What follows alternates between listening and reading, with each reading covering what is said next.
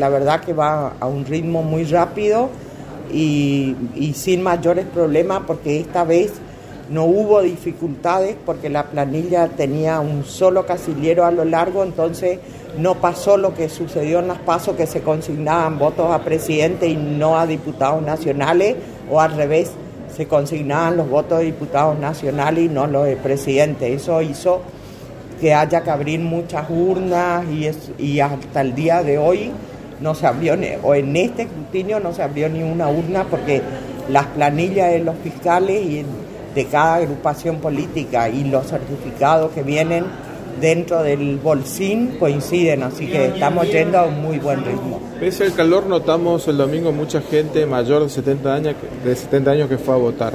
Eh, ¿Algo que le haya sorprendido a usted en estas elecciones del, domingo con tantos años de experiencia?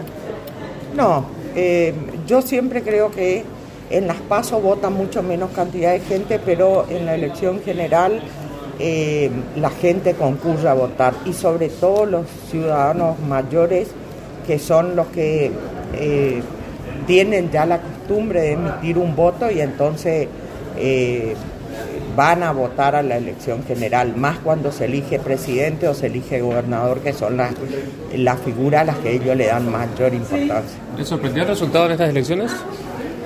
Estaba dado para que el resultado pueda ser eh, para cualquiera de los tres candidatos. Era una elección de tercio.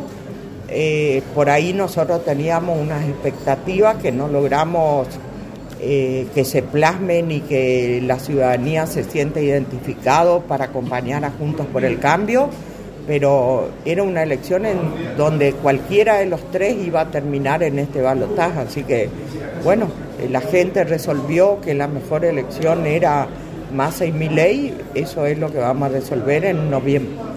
Eh, hoy, esta tarde va a haber una reunión en, Buenos Aires, justamente en la Casa de Corrientes, para eh, tomar lineamientos políticos justamente con, lo que se va a hacer en las próximas elecciones. ¿Usted qué cree que puede llegar a pasar?